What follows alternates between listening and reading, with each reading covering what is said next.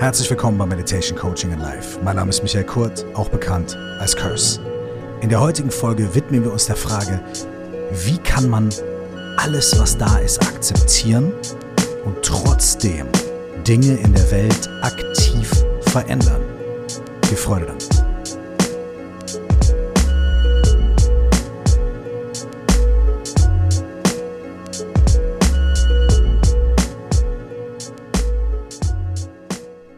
Die heutige Folge basiert auf einer Frage, die mir jemand zugeschickt hat. Und zwar ist diese Frage so ziemlich genau der Titel dieser heutigen Folge. Und zwar, wie kann man alles akzeptieren und trotzdem Dinge verändern? Ich glaube, in der Frage steckt Folgendes drin. Wie kann man alles akzeptieren? Das klingt wie der Wunsch danach, in Frieden, im Einklang mit der Welt zu leben, mit den Dingen, die in mir passieren, mit den Dingen, die mir in meinem Leben passieren, mit den Dingen, die in der Welt sind. Akzeptieren ist ein komisches Wort, denn das hat sowas von aushalten, erdulden. Und vielleicht könnte man das ein bisschen esoterisch umformulieren und sagen, so im Einklang mit allem zu sein, im, im Fluss mit allem zu sein, wenn man das jetzt mal so stehen lassen möchte. Wenn, wenn dir das zu esoterisch ist, dann nimm meinetwegen gerne wieder akzeptieren. Ne? Gar kein Problem. Und der zweite Teil ist, wie kann ich trotzdem etwas verändern? Wie kann ich trotzdem in der Welt wirksam sein? Diese Frage und vielleicht auch die dahinter steckende Befürchtung, dass das gar nicht zusammen geht und dass ich immer das eine opfern muss, wenn ich das andere haben möchte. Vor dieser Frage und vor diesem Zweifel stehen, glaube ich, ganz, ganz viele von uns.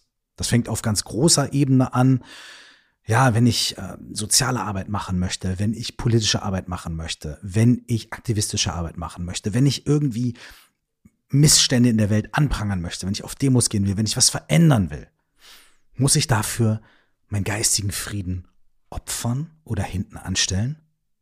Und genau umgekehrt, wenn ich mich so sehr meinem eigenen Frieden widme, bin ich dann nicht egoistisch und werde ich dann, na, vielleicht noch nicht mal nur egoistisch, sondern werde ich dann vielleicht sogar lethargisch? Oder gehe ich dann einfach nur noch durch die Welt mit einem sedativen Lächeln äh, und mache überhaupt nichts mehr? Oh, so würde ich mir auch nicht gefallen. Und dann ist das natürlich auch im ganz Kleinen relevant. Ach, wenn mir alles egal ist, wenn ich mit, im Einklang mit allen bin, dann ist es mir egal, ob mein Kühlschrank voll ist und ob irgendwie der Müll verrottet und das wäre auch nicht so gut für meine Familie. Also im ganz Großen, im ganz Kleinen ist das eine Frage, ist das ein Thema, das uns alle irgendwie betrifft, vor allem wenn wir uns auf diesem meditativen oder spirituellen oder Selbstveränderungsweg befinden, begegnet uns diese Frage, diese Auseinandersetzung garantiert irgendwann. Und ich möchte das heute auf eine, wie ich finde, für mich und hoffentlich auch für andere Menschen sehr hilfreiche Art und Weise betrachten. Und dafür würde ich gerne den Buddhismus, den tibetischen Buddhismus dazu ziehen, um uns so ein bisschen ein Framework, also einen Rahmen zu geben, in dem wir uns diese Frage betrachten können und vielleicht eine schöne Antwort finden können.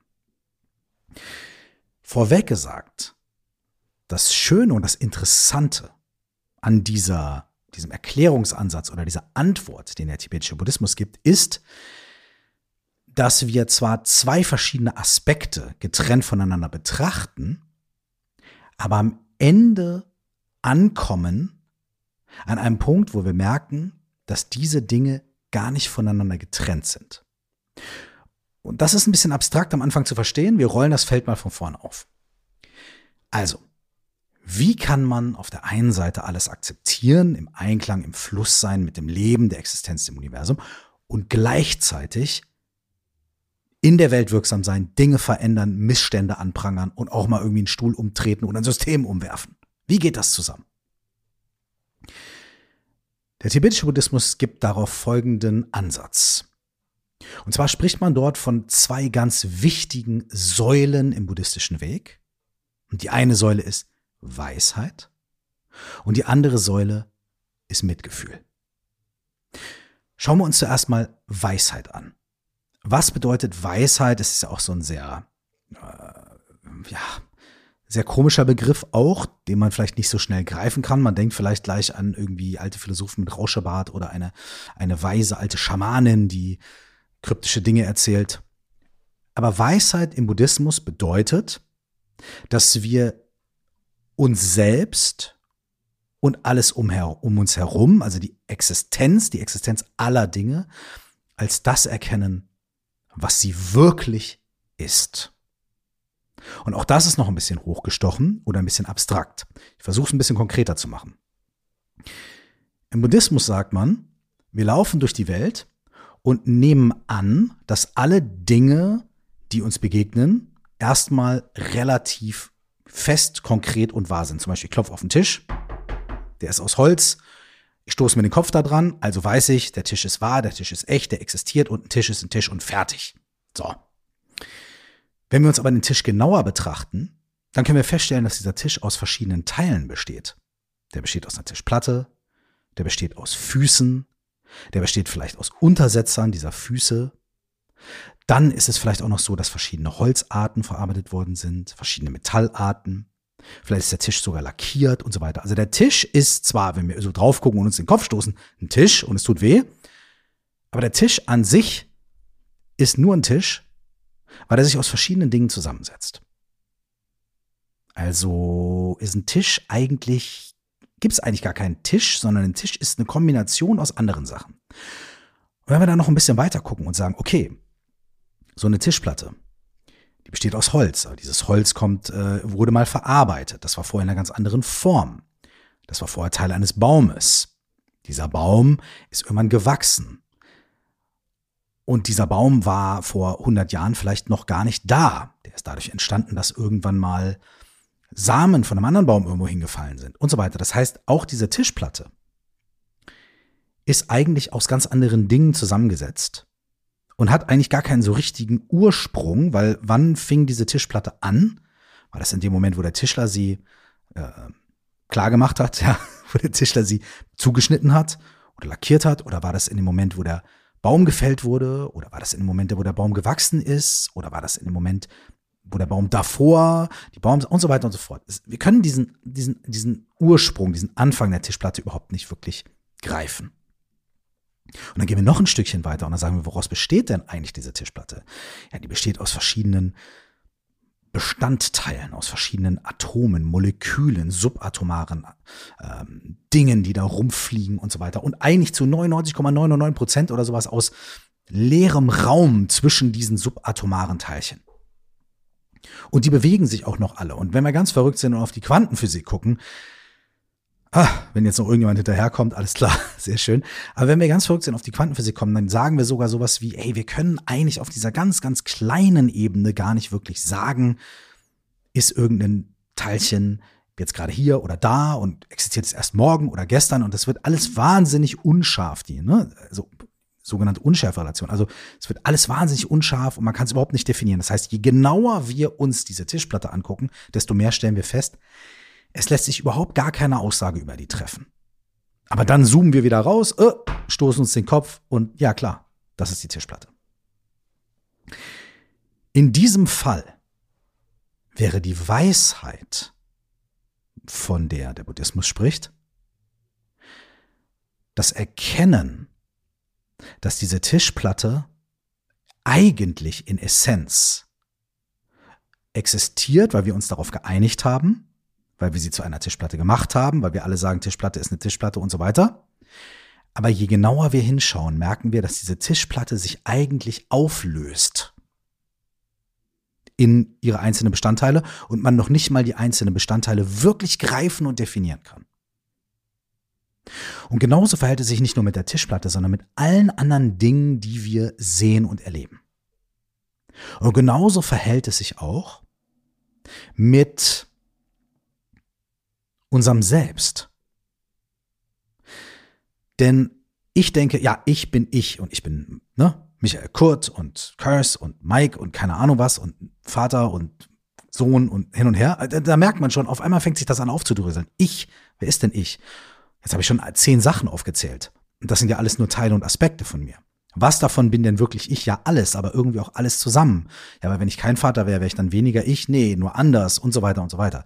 Das heißt, wenn ich mir auch mich selbst angucke, Je genauer ich hingucke, fange sogar ich als Mensch an, mich aufzudröseln. Noch nicht mal in meine ganzen Atome und subatomaren Bestandteile und die ganze Leere dazwischen, so wie die Tischplatte genau auch, ja, sondern auch mein Selbstbild, mein sogenanntes Ego, das, was mein Kopf, mein Wesen denkt, was ich bin und was mich ausmacht und definiert, auch das löst sich auf, wenn man sich etwas genauer anguckt.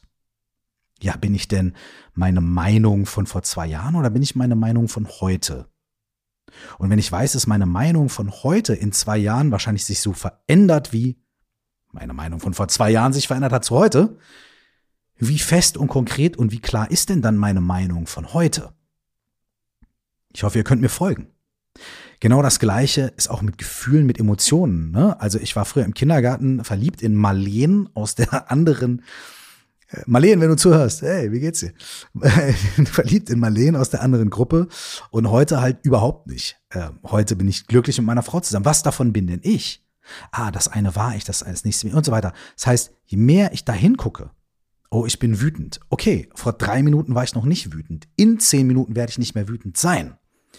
Wie konkret und fest ist dieses Gefühl von wütend? Wie sehr bin das ich in dem Moment, in dem es auftaucht? bin ich vielleicht total damit identifiziert und denke, ja, Wut und ich bin wütend und so weiter. Aber die Weisheit, von der der Buddhismus spricht, wäre in diesem Fall, dass ich erkenne und erfahre, dass meine Wut, meine Gedanken, meine Emotionen, mein Selbstbild genauso überhaupt nicht wirklich in Essenz greifbar sind wie ein Tisch und wie die Essenz und die Dekonstruktion dieses Tisches. Und wenn ich erkenne, dass sowohl alle Dinge um mich herum, als auch alle Dinge, die ich erlebe, die ich erfahre, die ich denke, als auch sogar zu aller guter Letzt meine eigene Identifikation mit mir selbst, eigentlich alle gar nicht so existieren, wie ich mir das vorstelle, die, die sich alle, wenn man sie genauer betrachtet, eigentlich auflösen und es nichts gibt, was ich greifen kann, weder in mir selbst noch im Außen, dann ist es das, was man im Buddhismus Leerheit nennt. Andere, eine andere Herangehensweise ist Illusion. Ja. Und Leerheit bedeutet nicht, nichts ist da, ja, Vakuum, sondern Leerheit bedeutet, nichts hat eine absolut beständige, in sich wohnende Qualität, die unveränderlich ist und unter allen Umständen immer gleich und so weiter, sondern alle Dinge, die wir erleben, inklusive uns selbst, bestehen aus ganz vielen verschiedenen Teilen. Und diese Teile bestehen aus Teilen und diese Teile bestehen aus Teilen und die wirken alle aufeinander ein. Und wir sind eigentlich ganz komplexe, sich ständig verändernde Erscheinungen und gar keine fixierten, festgefahrenen Wesen. Und das verstehen wir im Buddhismus nicht nur, sondern durch Meditationspraxis und durch verschiedene andere Dinge, durch ganz tolle Methoden, können wir das vielleicht irgendwann sogar erfahren. Dann erfahren wir, was diese Leerheit bedeutet. Und dann erfahren wir, könnte man sagen, was die wahre Natur der Realität vielleicht ist. Das würden wir im Buddhismus mit Weisheit bezeichnen. Und in dem Moment, in dem wir das erfahren und in dem das wirklich in uns übergeht oder wenn wir anfangen, das irgendwie ein bisschen zu, zu spüren und, und uns dessen gewahr zu sein, dann passiert vielleicht das, was in dieser Frage drin steckt, nämlich wir kommen viel mehr in einen Fluss mit allem, mit der Existenz, weil wir irgendwie langsam checken, ey, es ist eh nichts von Dauer und nichts beständig und alles ist gar nicht so konkret, wie wir denken es ist alles viel offener, hat viel mehr Potenzial, es ist viel durchlässiger alles und gar nicht so real, wie wir das immer denken und meinen. Und vielleicht können wir irgendwann ein bisschen mehr uns da hinein entspannen. In dem Moment, wo wir das machen, kann es aber sein, und das ist eine ähm, ist eine Falle, in die man tappen kann, wenn man sich mit Leerheit und diesen Dingen und dieser Art von Meditation beschäftigt. Und diese Falle ist, dass man sagt, dann ist ja eh alles egal.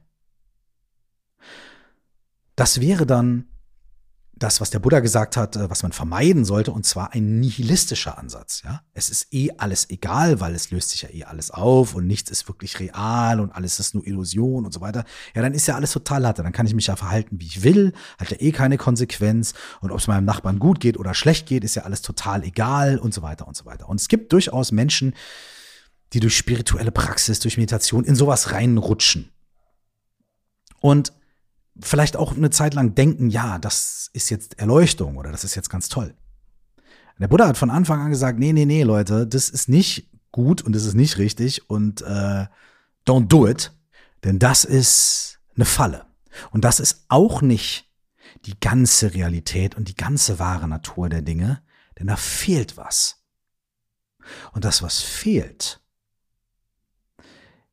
ist das Erkennen davon, dass wir alle miteinander zusammenhängen, dass wir alle in diesem gleichen Ding drin sind und dass die aller, aller, allermeisten von uns das aber nicht wissen, nicht fühlen und nicht spüren und deswegen unglaublich viel Leid in der Welt und in dem ganzen, vielleicht im ganzen Universum existiert.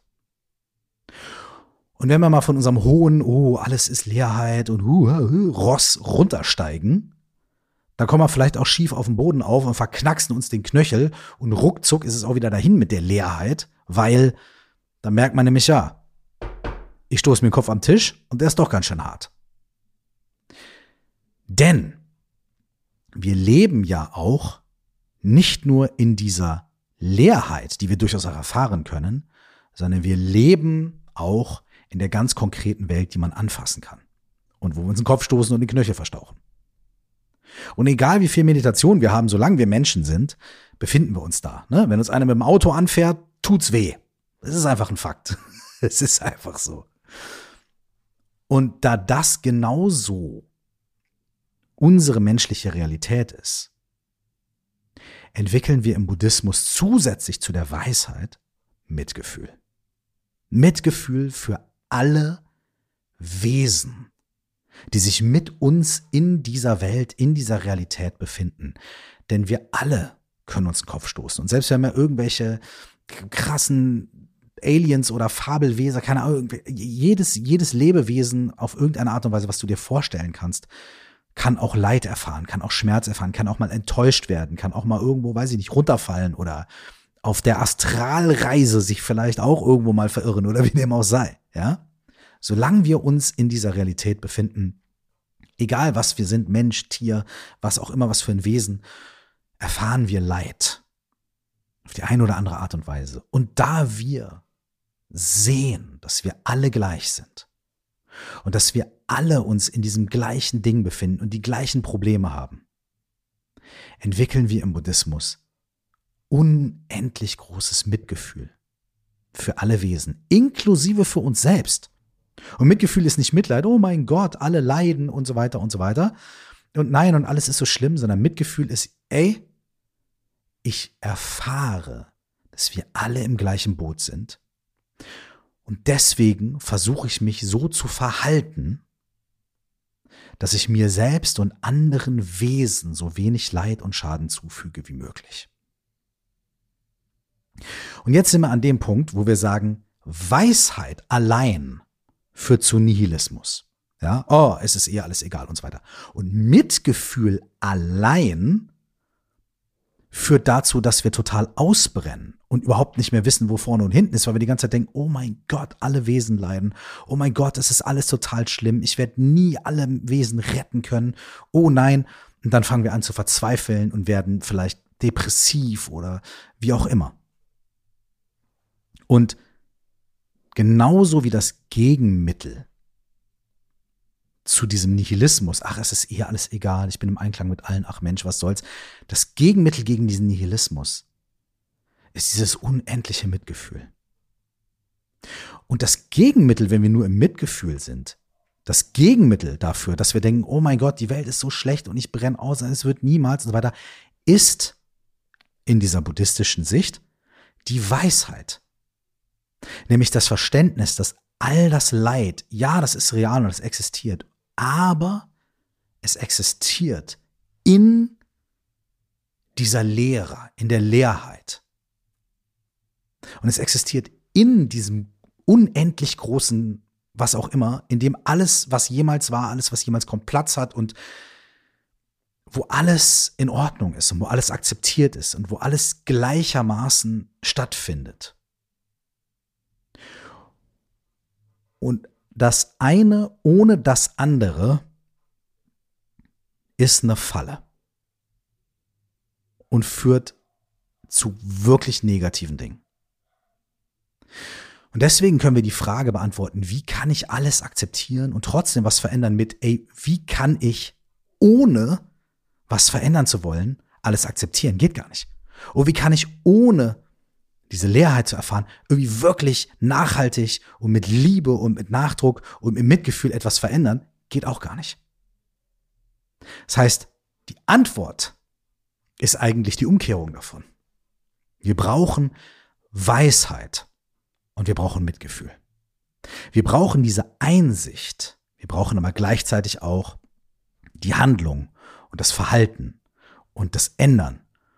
Und da findet auch Wut drin statt. Und da findet auch Angst drin statt. Und all diese Dinge. Es ist auch total okay zu sagen, oh mein Gott, ich fürchte mich, dass meiner Familie oder Menschen was passiert. Ich muss was ändern. Oder ich sehe eine Ungerechtigkeit. Ich muss was ändern. Und wenn wir das machen aus einer Situation, aus einer inneren Haltung heraus, wo wir natürlich nicht in der totalen Erleuchtung und so weiter, sondern so ein bisschen. Wir sprechen hier, ne? Wir, wir sind alle hier, wir sind, ey, wir sitzen alle in einem gleichen Boot. Ich rede jetzt hier davon, was nicht heißt, dass ich in beiden dieser Dinge von morgens bis abends und auch noch nachts in 24 Stunden mich total in diesen beiden Weisheit und Mitgefühl sonne. Nee, nee, nee, nee. Ich pendel die ganze Zeit mal so, mal so, meistens irgendwie Richtung, ach du Scheiße, was ist hier los? Aber ich übe das und ich praktiziere das und ich erfahre, dass das stimmt. Für mich, was der Buddhismus sagt. Dass mir das extrem hilft, weil ich erfahre, dass es eben wahr ist.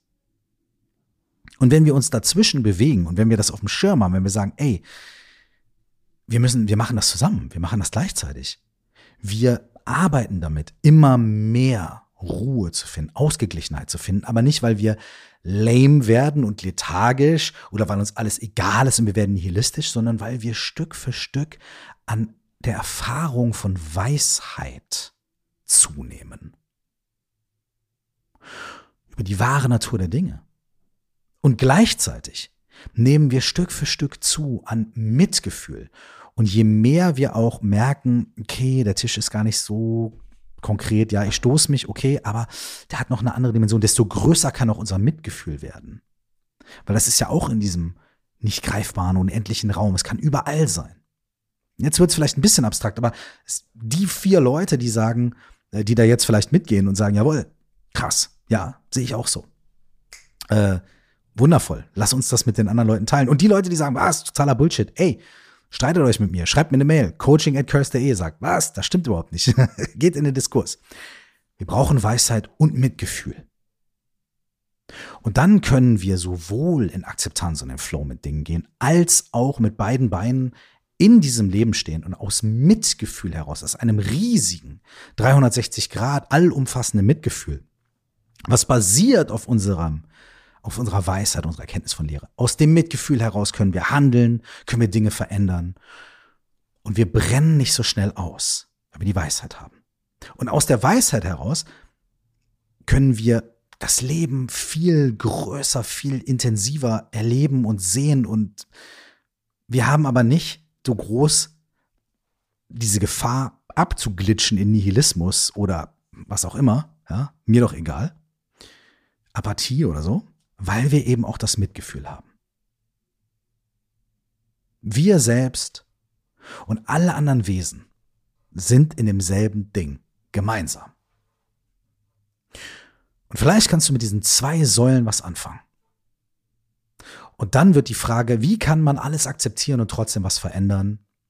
Eben zum Gegenteil oder nicht eben zum Gegenteil, sondern zu einer Antwort. Wenn wir gleichzeitig in den Flow, in die Akzeptanz gehen und ins Mitgefühl, in die Handlung, ins Dasein für uns selbst und für andere Menschen. Und wir merken, wie das eine ohne das andere gar nicht wirklich gut funktioniert, weil wir nämlich abrutschen in irgendwelche Extreme. Wir merken, wir müssen das zusammen machen. Dann wird die Frage zu einer Ansage. Und sowas gefällt mir. Ich liebe gute Fragen. Aber hin und wieder mag ich das auch. Wenn die sich auflösen und ein Statement rauskommt. Vielen herzlichen Dank, dass du heute am Start warst und bist. Wir hören uns nächste Woche wieder. Selber Ort, selbe Zeit, keine Ahnung, zu welcher Zeit auch immer du das hörst. Aber am selben Ort. Überall da, wo es Podcasts gibt.